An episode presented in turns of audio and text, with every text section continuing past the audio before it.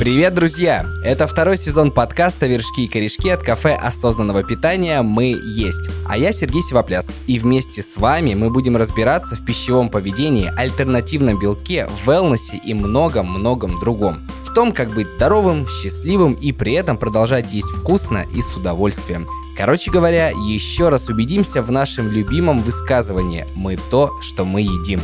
А сегодня мы поговорим о насущной проблеме для многих из нас – расстройстве пищевого поведения. Дальше в большинстве случаев я буду использовать аббревиатуру РПП, поэтому будьте к этому готовы. Разобраться в этой теме мне поможет психолог Дарья Аверкова. Дарья, здравствуйте.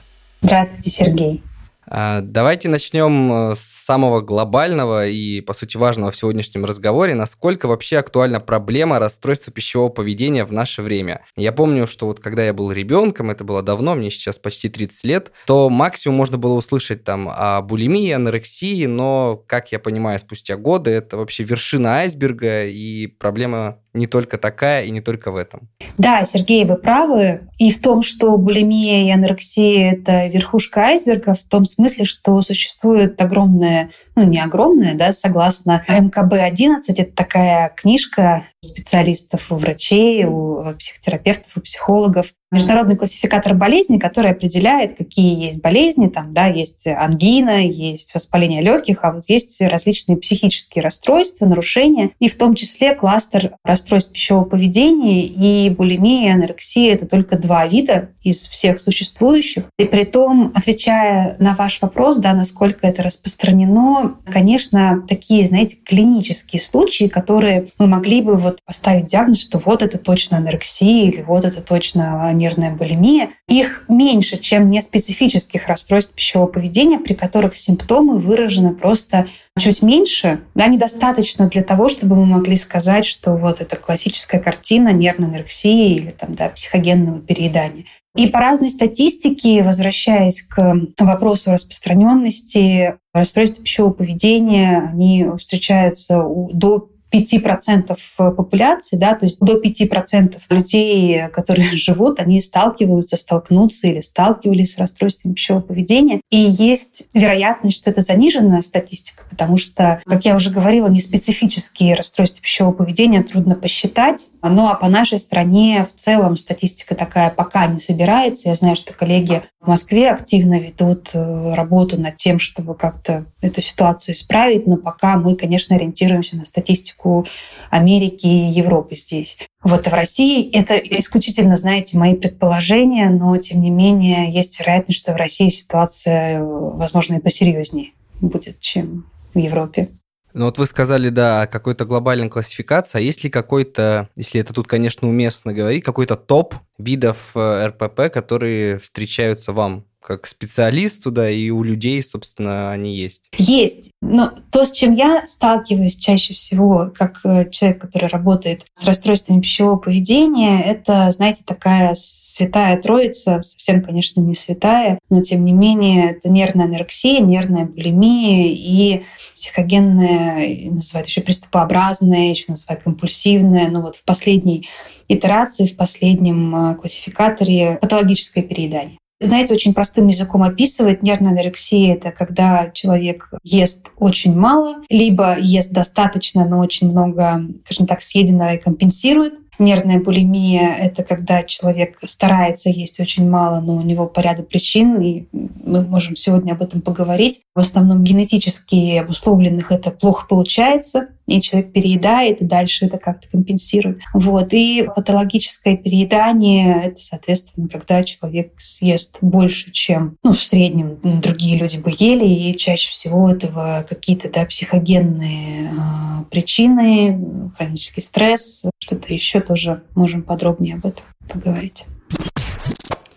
А вот как мне понять, что у меня есть какие-то зачатки, разновидности, может быть, понятно, в легкой форме РПП. Вот мне почти 30, у меня там нет какого-то супер лишнего веса, я там, чувствую себя эмоционально вроде адекватно, но у меня само собой случаются какие-то набеги на там любимые продукты, на любимые блюда, на что-то еще, что-то еще. И после этого я себя скверно ментально чувствую. То есть я такой, блин, было, конечно, круто, но стоило ли на того, что-то как-то сейчас дискомфортно и физиологически, и как-то вот совесть меня гложет. Вот это зачатки РПП, да? Вот эта самая совесть, она чаще всего на самом деле является таким косвенным признаком расстройства пищевого поведения, косвенным, потому что мы не можем это увидеть. Это не внешнее поведение, да, это не вот эти набеги, о которых вы говорили. И, кстати, вы так, когда описывали ситуацию, сказали про то, что у вас нет там, какого-то лишнего веса, и я вот здесь, как специалист, который с РПП работает, не могу, знаете, не позанудствовать, не зацепиться, не включить, скажем так, душнилу, но вообще у людей с расстройством пищевого поведения очень часто нет каких-то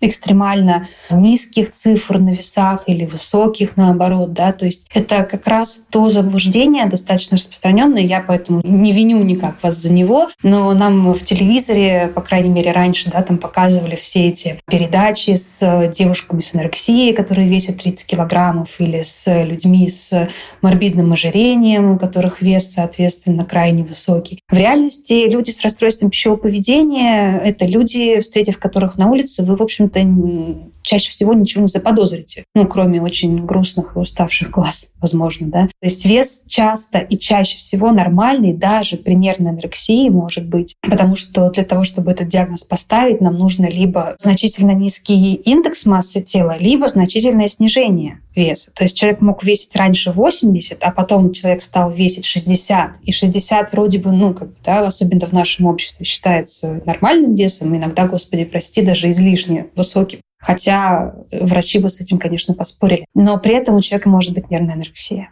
И возвращаясь к вашему вопросу, как вам понять, что что-то не то, да, вот с вашими отношениями с едой, вы знаете, для всех расстройств пищевого поведения, вот не нарушений питания, а именно расстройств пищевого поведения характерно такое ядро. Ну, стереотипы, реклама, все вот это. Ну да, да, можно назвать это ядром. Это сверхозабоченность весом и формой тела. Вот это поведение, о котором вы упомянули, там переедание или отказ от еды, это все возникает вследствие того, что мне, как человеку, очень важно, сколько я вешу, как я выгляжу. Вследствие этой значимости, ну, сейчас я сделаю небольшую оговорку, всем людям, почти всем людям, которые живут в нашем современном обществе, важно, как они выглядят. Да? То есть в социуме это, конечно, очень сильно закрепляется. Отчасти поэтому мы сейчас, конечно, переживаем вот эту эпидемию РПП. Но, тем не менее, для людей с расстройством пищевого поведения это очень важно. И важно настолько, что за этой важностью следует э, определенное поведение в виде там, да, ограничений каких-то пищевых. А дальше человек в зависимости от э, генетической предрасположенности либо с большим успехом с ними справляется, как в случае с нервной анорексией, например либо с меньшим успехом в случае, допустим, да, психогенного переедания или нервной булимии. Но, как я уже сказала, вот это ядро — это сверхозабоченность весом и формой тела, еще можно назвать весоцентрированность, да, когда люди например, отказывают себе в той жизни, которая была бы им важна, потому что они еще недостаточно сколько-то весят или их тело имеет еще не ту форму, которая была бы, скажем так, пригодна. Знаете, мне некоторые клиенты говорят, что как пропуск, да, вот это похудение, это как пропуск в какую-то какую лучшую жизнь, которую я достойна буду, а сейчас недостойна или недостойна такой жизни. И к вашему вопросу, если вернуться, да, по каким признакам это сверхзначимость, когда человек, например, например, пропускает юбилей у бабушки, потому что юбилей у бабушки чаще всего, да, это какие-то застолья,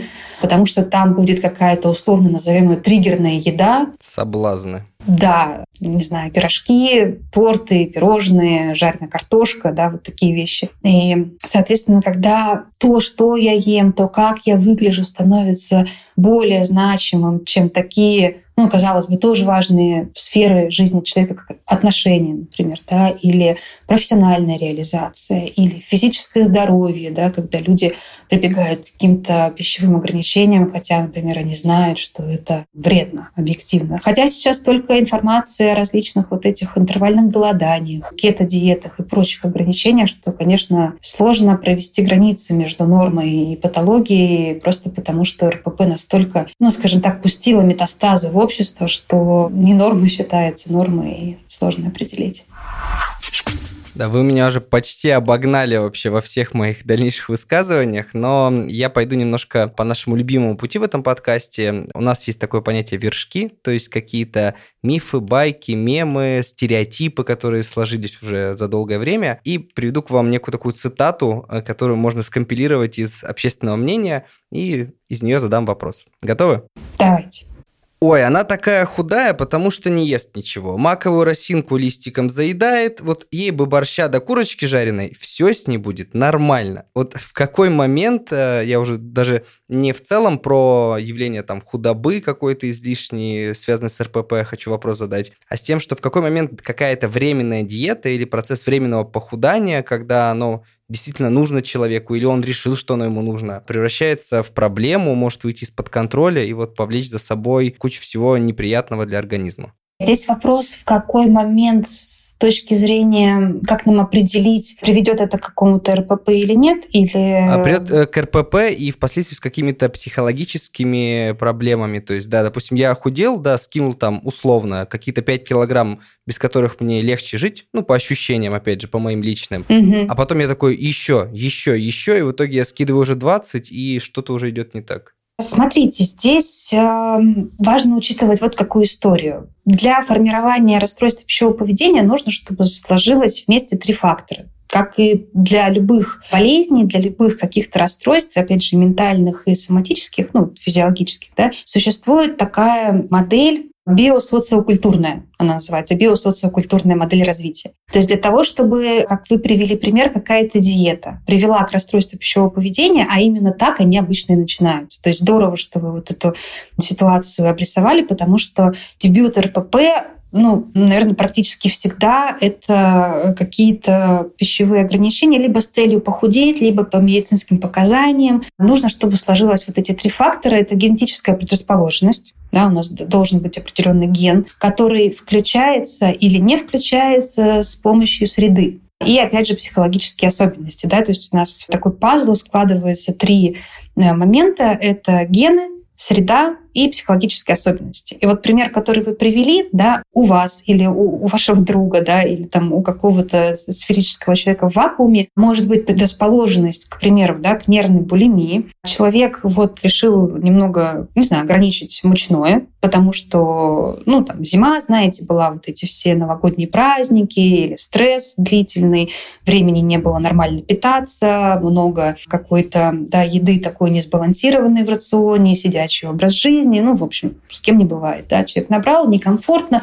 а, решил скинуть. И дальше уже да, включается вот этот фактор того, в каком социуме мы живем, потому что если этот сферический человек в вакууме живет, например, в каком-нибудь племени африканском или южноазиатском или в, в Амазонке, где нет вот этого культа худобы, где худой, стройный человек не считается, знаете, там, титаном воли, здоровым каким-то... А считается болеющим, страдающим. Да, вообще-то это норма, да. Если ни одно животное, вот если у вас например, животные есть, как, как кот, собака, кто-то еще, если оно похудело, мы забеспокоимся. Да, у них есть курдюк, который выглядит таким здоровеньким и нужным им для жизни, насколько я знаю. Люди не худеют от хорошей жизни обычно, да, ну, если говорим о условном нормальном МТ. То есть зависит от того, в какой среде человек находится, да, выстрелит вот это или не выстрелит. И, конечно, вот психологических каких-то особенностей, потому что для людей с расстройствами пищевого поведения есть определенные личностные такие особенности. Это перфекционизм, это склонность к такому черно-белому мышлению, это так называемое туннельное мышление, знаете, типа вижу цель, не вижу препятствий. Скажем, тогда мы выбираем какую-то мишень, какую-то цель, средство достижения. Минус 10 кило буду вообще пить воду трястись, умирать, но сделаю это. Да,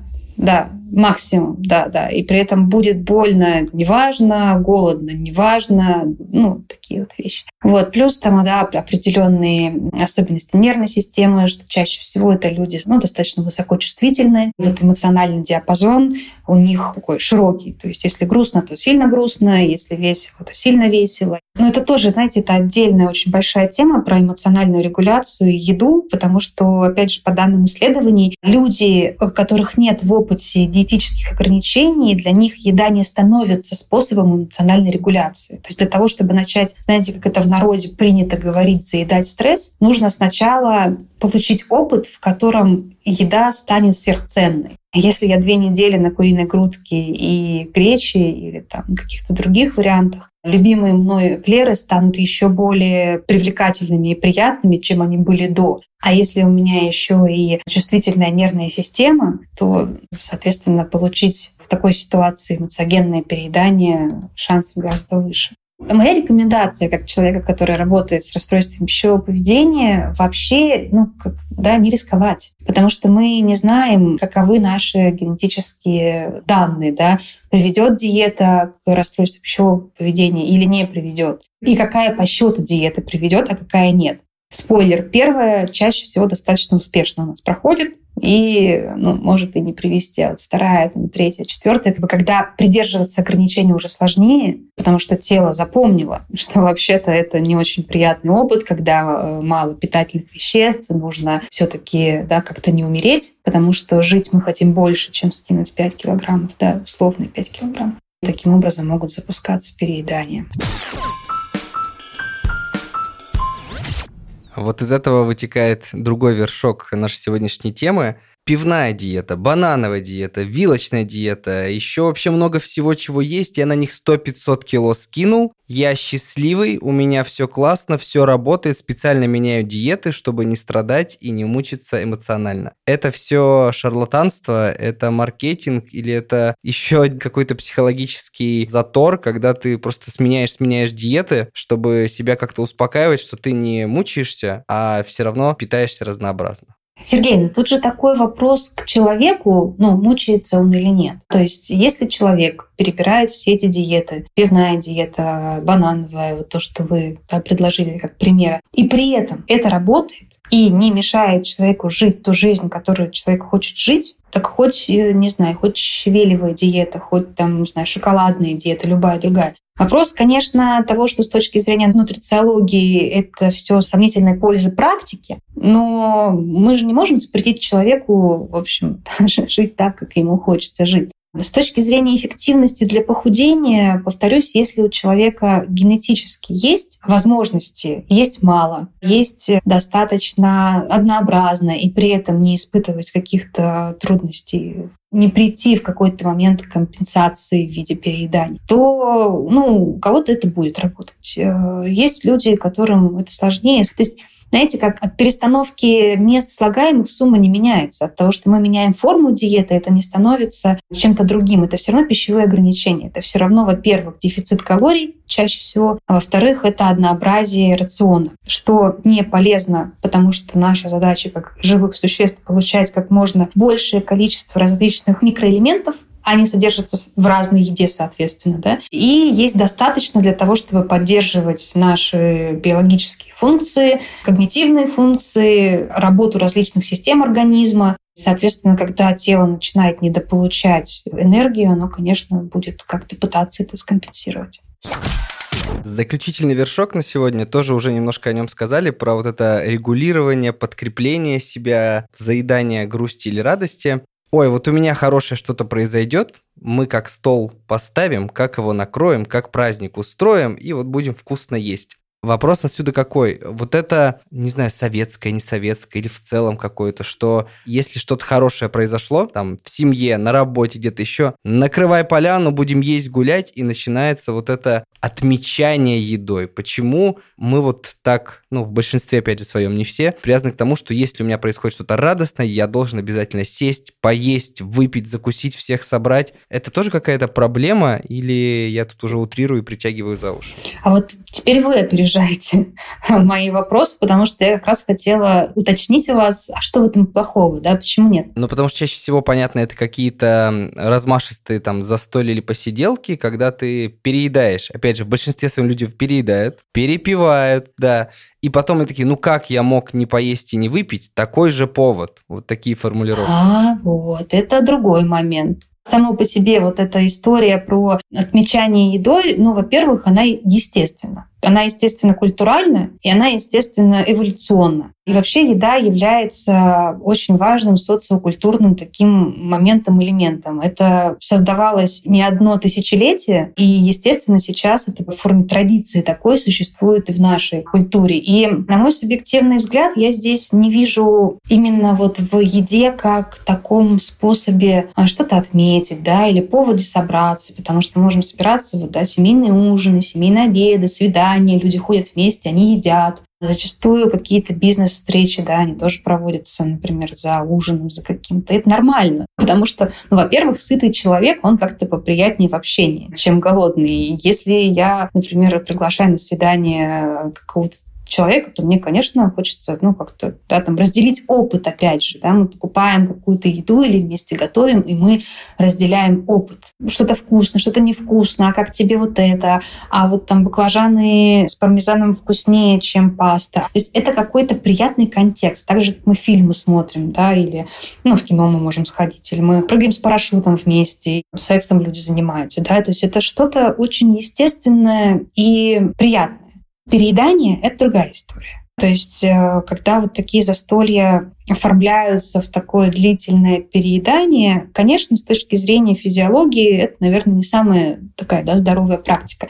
Хотя интересно, что вот э, такая форма, она описана еще там на Древней Руси и Древней Греции, и римляне тоже любители были поесть. Пир горой, семь дней за столом, вот это вот все. Да, и, и бревна для вызывания рвоты, и чаши для срыгивания, это все тоже было. То есть, знаете, говорить о том, что это вот такой вот наш век переизбытка, переизобилия, Другой вопрос, что действительно, возможно, нам может не хватать способов как-то себя порадовать, да, как-то вокруг чего-то объединиться. То есть у людей, возможно, опять же, в силу какого-то культурального опыта может не быть какого-то разнообразия, да, вот такого диапазона. Хорошо, я могу пригласить э, там, всех своих близких на ужин, потому что у меня день рождения, или там меня повысили, или еще какое-то радостное событие. А что я еще могу? Можем вместе сходить там в веревочный парк, какие-то приключения, мы можем арендовать э, лодку там, да, в Санкт-Петербурге, покататься вместе, мы можем сделать, э, сходить на пикник, мы можем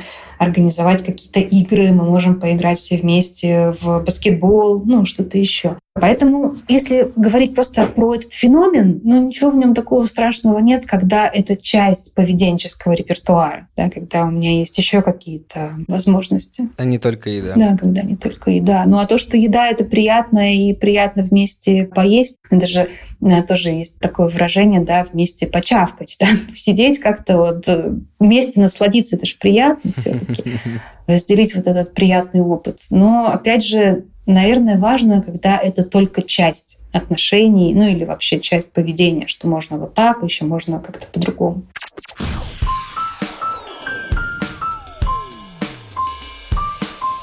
От вершков пойдем к корешкам. Представим, что я осознал или понял, что что-то не так, что-то я переедаю, что-то я где-то чувствую себя странно в отношениях с едой. Какой алгоритм действия? Что мне делать, кому идти, куда идти и что меня ожидает?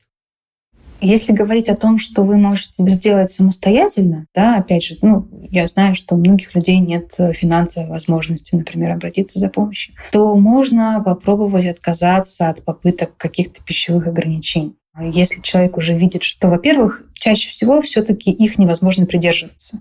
И идея о том, что ну сейчас это просто потому, что у меня силы воли нет, да, или я просто плохо стараюсь, или там это какая-то неподходящая для меня диета, просто мне нужна другая диета. Или день сегодня был паршивый, и вот дальше будет лучше. Да, да.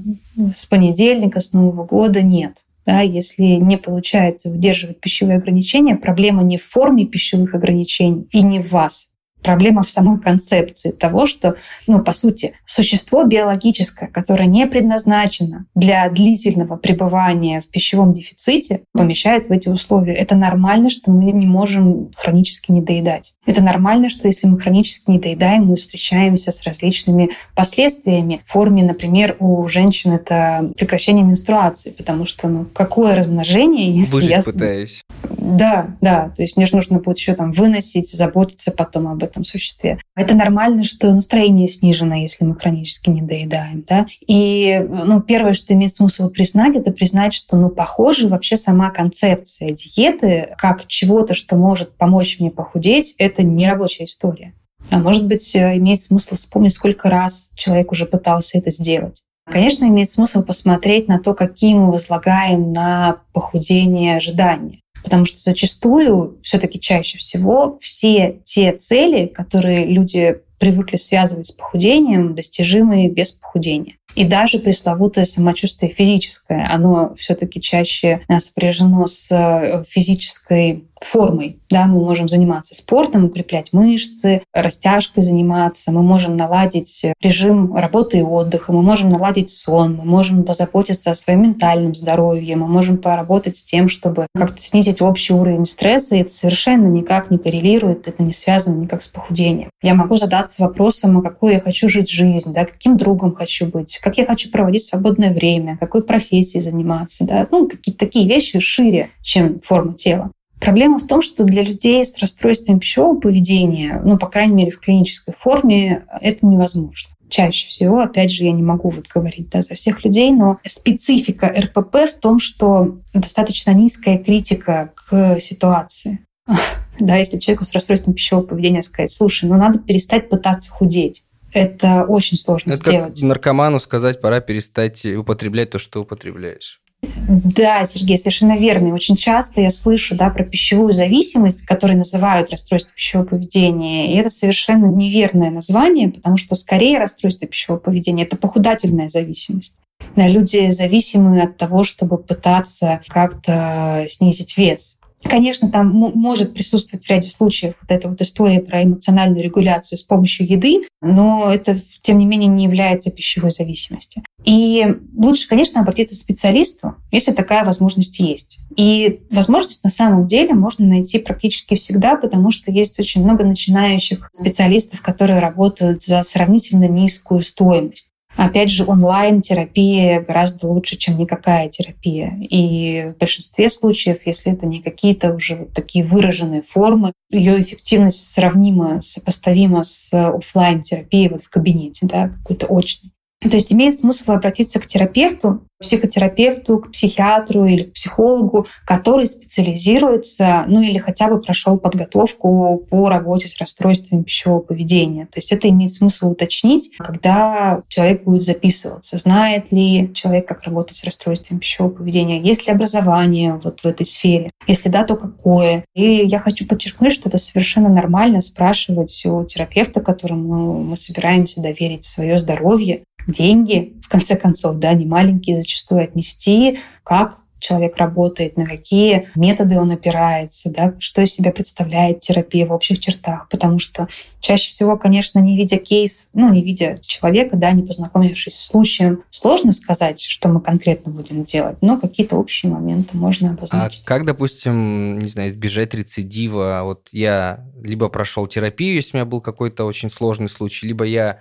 такой, все, я наладил свои отношения с едой, какое-то время все классно, там несколько месяцев, полгода, может год, но вот рецидивы же бывают, раз уж мы тут какие-то аналогии проводим, а как этого избежать?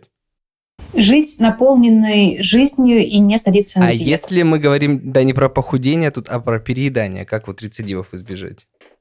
Я еще раз э, хочу подчеркнуть, Сергей, что все-таки чаще всего для того, чтобы начать переедать, надо сначала не доедать потому что ни с того ни с сего, ну, мы все любим вкусно поесть, да, у нас у всех есть вкусовые рецепторы. Мы все эволюционно чувствительны к сладкой и жирной пище. Мы все такую еду любим, потому что она способствовала выживанию нашему как вида. Она более калорийная, она больше энергии приносит, нам нравится вкус. Но вот к перееданиям да, приходят далеко не все люди. Ну, точнее так, все время от времени переедают. Но если говорить про такие масштабные уже переедания, которые снижают качество жизни, которые какой-то дискомфорт приносят, которые, может быть, даже можно уже как часть симптоматики психогенного переедания рассмотреть, приходят не все. И, повторюсь, чаще всего там должно быть вот это ядро сверхзначимости веса и формы тела, которое ведет за собой пищевые ограничения, которое ведет к перееданиям. Но также, конечно, есть и такие моменты, которые повышают нашу, скажем так, биологическую уязвимость к перееданиям. Это недостаток сна, это какие-то, конечно, высокий уровень стресса. ну, мы не можем убрать из нашей жизни стресс, да, потому что он ее сопровождает, это нормально и такая естественная история, но мы можем для себя выработать какие-то рабочие для нас стратегии с этим стрессом справляться. Ну и, конечно, не ограничивать свое пищевое поведение. И, знаете, для многих это не такое сознательное, намеренное для похудения ограничение бывает. Это бывает э, просто, например, на работе оврал, и нет возможности... Ну, не как нет возможности? возможности? Совершенно верно. Не ищется возможность поесть, потому что вроде как это не настолько важно, как там сделать работу вовремя, да. И вечером человек сталкивается с компенсаторным перееданием думая, что это все из-за слабой силы воли, а на самом деле человек просто в течение дня не доедал. И вечером происходит переедание. И опять же, чем более мы голодны, тем сложнее нам выбрать ну, условную рыбу с авокадо. Да, если человек сильно голоден, будет есть какую-то... Печеньку, вот, булку, шоколадку. Или что-то жирное, соленое, колбасу, там, чебуреки, чипсы. Я по себе это прекрасно знаю. Если я не, там, да, не позабочусь о своем обеде, вечером, скорее всего, я съем не просто там, да, двойную порцию и обед, и ужин. У меня будет ну, склонность выбирать еду такую, вот как мы с вами говорили, да, более какую-то жирную, да. И ничего плохого в этом нет в целом, если это время от времени, да, но если это становится таким паттерном питания, во-первых, это ну, сравнительно высокая такая нагрузка на поджелудочную железу, хотя я не врач, да, но я знаю из э, различных источников и от коллег-терапевтов, ну и плюс все-таки вот вы сегодня говорили, что это ну, что состояние переедания, оно все-таки физиологически не очень комфортное. Да? Ну, комфортно есть достаточно столько, сколько нужно, не голодать при этом, ну и не переедать. А вот другая сторона медали, есть люди, у меня даже был такой знакомый, который ведет такое достаточно аскетичное поведение и отношение к еде. Он говорит, да, для меня еда топливо. Да мне вот по барабану, что есть, я там как бы закину, и хорошо. И ладно бы, понятно, это были какие-то единичные случаи, я в дальнейшем стал много встречать таких людей. Я вот пытаюсь понять, это характер такой, это какой-то гонор, пафос и накручивание себе такого загадочного образа, или это тоже какая-то проблема? Сергей, вот вы знаете, с моей точки зрения, проблема или не проблема может ответить только человек, про которого, скажем так, мы говорим, да, потому что в ряде случаев, если это, как я уже говорила, не перетягивает на себя одеяло внимания, и время, которое у нас есть, потому что эти ресурсы у каждого человека ограничены. А даже, знаете, если перетягивает, и человеку с этим окей, ну, как бы мы же не вправе приходить и говорить, слушай, ты неправильно живешь, тебе надо жить по-другому. Мы так делаем в случаях с нервной анорексией, когда это угрожает уже жизни и здоровью. И у человека снижена критика. К сожалению, вот это длительное недоедание и значительная потеря массы тела, она снижает критичность. Отчасти она снижает, отчасти в социуме. Это же все очень поддерживается, и это катастрофа, это именно то, что подкрепляет. То есть чем это поведение продиктовано, может быть всем чем угодно. Может быть, э, как вы обозначили это там, да, каким-то гонором и пафосом, и какой-то идентичностью своей, да, то есть я тот, кто может как-то вот ограничивать себя. И это часто очень прослеживается у людей с нервной анорексией, да, что вот миллиарды человек на планете хотят похудеть и хотят не есть там какой-то условный джанк-фуд, сладости, а я могу. И это такая важная часть образа «я». Да? Я та или я тот, кто смог вот такой вот эти титан воли.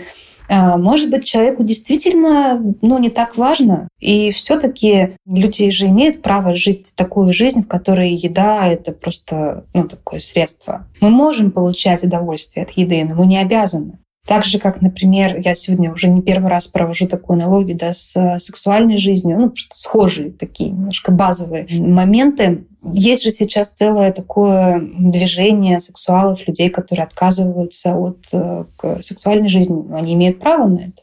Конечно, где-то это модно. Э, в какой-то степени, я уже сейчас про еду говорю, какой-то степени вот такая пищевая избирательность, она поощряется обществом. Это значит, что у меня есть такая возможность, потому что если мы посмотрим, все-таки чаще всего это характерно для людей, у которых есть финансовые возможности к этому потому что есть лосось, авокадо, э, спаржу и киноэ, и пророщенные там какие-то ростки. Это не майонез в пятерочке по акции покупать, да, то есть это наравне с какими-то дорогими сумками, машинами, вот этим подтянутым телом. Это же, ну, это же время.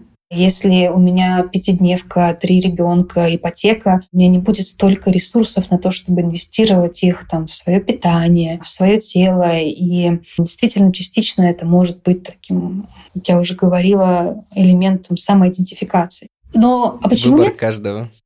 Да, кто-то не слушает эти ваши руки вверх, и что там Макса Коржа слушает там только оперу, инструментальную музыку. Люди разные, и мы все имеем право жить так, как мы хотим до тех пор, пока это не мешает нам. Последний такой базовый вопрос. А РПП у детей и взрослых, насколько они отличаются? И отличаются ли вообще? Базово нет, не отличаются. И РПП у детей — это, конечно, огромная боль, потому что, согласно статистике, которая ну, у нас есть на данный момент, э, РПП очень сильно молодеет последние годы. И если раньше все-таки чаще всего, например, дебют, ну, первый случай, анорексии встречался в возрасте там, 11, 12, 13 лет, то сейчас это может быть и 4, и 5 лет, и 6 лет, и статистически больше половины девочек, и уже, конечно, и мальчиков тоже в школьном возрасте хотят похудеть. И, ну, на мой взгляд, конечно, это катастрофа, потому что дети более восприимчивые, они легче впитывают вот эти какие-то посылы общества или других людей о том, какими ожидается они должны быть как они должны выглядеть. Есть большая разница в терапии расстройства пищевого поведения взрослого человека и ребенка, потому что при терапии РПП у ребенка обязательно включение родителей, конечно, потому что родитель отвечает за то, как ребенок ест. Ребенок не может сам себя кормить. Но базово э, это все та же неудовлетворенность своим телом, а как будто бы то, какой я, определяется тем, какое у меня тело как будто бы отношение ко мне других людей определяется тем, какое у меня тело. И отчасти, к сожалению, сегодня это действительно так, и люди с избыточной массой тела подвергаются дискриминации. Это, опять же, статистически подтверждено. Они получают худшего качества медицинскую помощь, им сложнее найти работу. И вообще уровень стыда и какой-то самокритики и критики в целом выше. И, конечно, ни одному из нас, вот мне бы не хотелось, честно говоря, попасть в ситуацию, где бы я весила 120 килограммов. Просто потому, что ну, мне будет сложнее жить. Бытовой дискомфорт, социальный дискомфорт, очень много, ну, такое модное слово шейминга, да, люди встречаются, травля в детских садах, в школах. И, конечно, дети, повторюсь, поскольку очень чувствительны вот к этим сигналам отвержения, они ну, воспринимают это очень сильно. Напоследок хочу задать вам вопрос, как все-таки быть здоровым, счастливым, а при этом вкусно, интересно и разнообразно питаться? Ну, вы знаете, Сергей, ответ прозвучит просто, но на практике его исполнение может потребовать храбрости в первую очередь, на мой взгляд. Потому что бросать вызов современной культуре, да, сейчас все больше уже мы начали говорить о том, что пищевые ограничения — это сомнительной пользы и сомнительной эффективности вообще практики. Но, тем не менее, есть достаточно, есть разнообразно, есть когда голодный, пробовать останавливаться, когда уже наелся. И в целом есть такое движение, есть такой подход, как интуитивное питание, который вовсе не означает, что я ем хочу булки целый день, ем булки целый день. Нет, это, знаете, на стыке между рациональным и эмоциональным где-то находится, да, то есть мы все таки следим за тем, чтобы наш рацион был сбалансированным, но при этом мы составляем его из тех продуктов, которые мы любим, и мы предпочитаем, и при этом мы удовлетворяем наши биологические потребности, достаточно спать, достаточно отдыхать, чувствовать себя безопасно. Опять же, в ряде случаев это может быть достаточно трудно. И заботиться о своих эмоциональных потребностях, в причастности, например, да, выстраивать отношения дружеские, романтические, не знаю, семейные, любые, какие нам важны. В самоактуализации, да, кому-то из нас важно реализовываться в чем то как какое-то мастерство свое прокачивать, да, там а, какие-то ценности для вас, возможность. Это сейчас мои гипотезы, да, важно говорить э, людям, транслировать что-то, что вы считаете важным, да, для меня важно помогать людям жить более наполненные, осмысленные жизни. То есть чаще задавать, возможно, себе, знаете, вопрос, что за человеком я хочу быть, какую жизнь я хочу жить, и как я могу себе в этом помочь, в том числе используя еду, потому что, знаете, кто хорошо поел, тот хорошо поработал.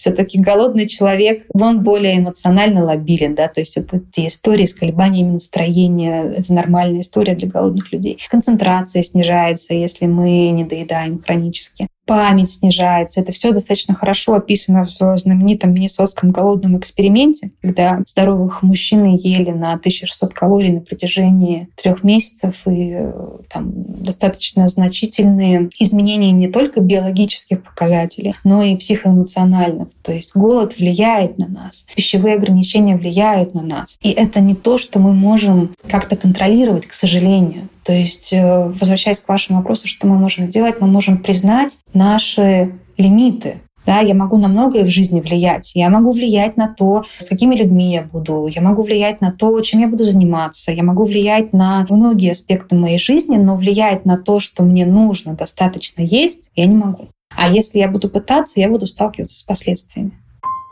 Дарья, спасибо. Было очень интересно и содержательно. На здоровье, Сергей. Я благодарна вам за то, что вы поднимаете такие важные и актуальные темы. Я верю, что если хотя бы один человек после этого подкаста поест вкусно, с удовольствием и будет меньше себя за это винить, то это все, в общем, совершенно не зря, то, что мы с вами делаем. Спасибо вам большое.